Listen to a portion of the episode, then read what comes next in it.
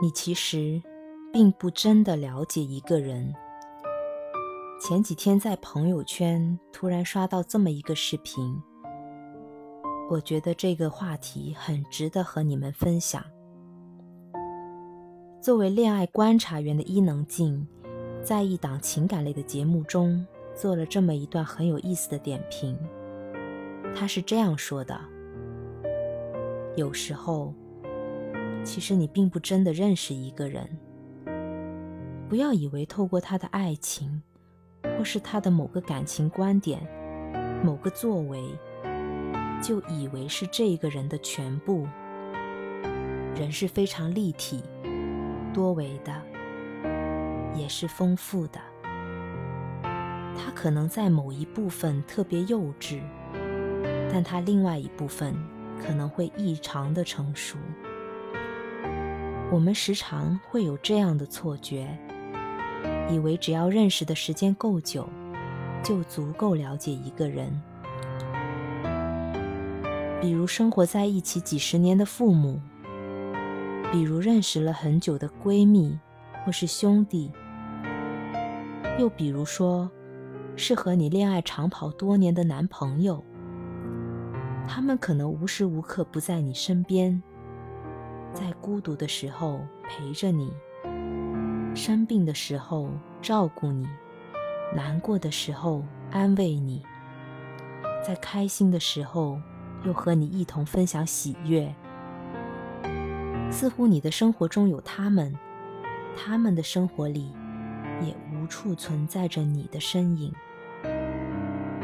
我们会习惯说，没有人比我更了解你了，没有人比我更了解我男朋友了。但当你去问别人怎么看的时候，你会发现，别人眼中的和你所了解的人，或许大相径庭。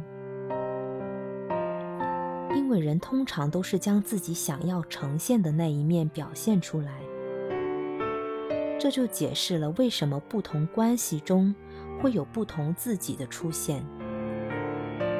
当然啦，不能说这个多面的自己。他很假，很虚伪，或是故意为之。其实以前我也很不能理解这种现象，直到有一天去听一个心理学讲座，老师讲到了一个概念，叫“重要他人”。这个概念指的是那些给我们留下不可磨灭影响的人。是我们投入了大量感情的对象，而这些人，在我们与他人的关系中，塑造了很多个自我，而这个每一个自我，就是被塑造的其中一面的我。不知道我这样说，大家能不能懂？简单来说，就是与人交往之后，这些对我们影响深远的人。在我们身上留下的烙印，这些烙印会以某种特定的形式成为我们的一部分。从此以后，只要有类似的情境或是人出现，这个我就会被激活。而这种唤醒是不可控的。打个比方吧，一个人如果在一段感情中受过伤，或是原生家庭带给他一些不可磨灭的阴影。当他进入下一段关系，对方表现出了类似的举动或是行为，这个人他不自觉的会把自己想象成一个受害者，会下意识去反击对方，以防止自己再次受到伤害。当我们遇到这些人的时候，可能会说。你是不是得了被害妄想症呢？我觉得啊，这种话以后我们不要再轻易说出口了。其实有时候挺伤人的。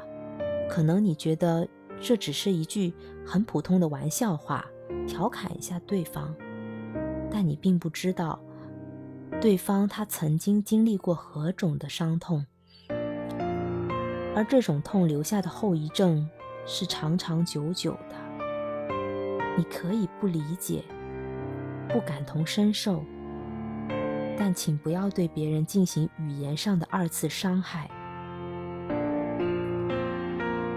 我们其实并不真的了解一个人，我们所看到的只是对方想要在你眼中塑造成的那个自己。这取决于这个人希望与我们建立的某种连接，而这种连接或者说形象也是有阶段性的。比如，有的人婚前婚后是两个人。有的人在和你共事的时候和结束工作后是两个人，刚认识的朋友很高冷，熟了以后才发现是个逗逼。这种例子在生活中比比皆是。但我想说的是，不要太过于在意身边人的变化，更不要去深究这种变化背后的原因，因为每个人。都是独立的个体，有自己的想法和改变自己的权利。不要因为一时适应不了对方的改变而去质疑他。没有人是一成不变的，也没有人会因为你的一句“不要改变”而真的就不会变。我们能做的。就是去珍惜那个还愿意和你分享他改变的人，因为他的未来有你，他的计划里有你，他的生命中需要你，所以他会告诉你他之所以改变的原因。而我们唯一能做的，就是尊重他的改变，尊重他的选择。我是星辰。下期再会。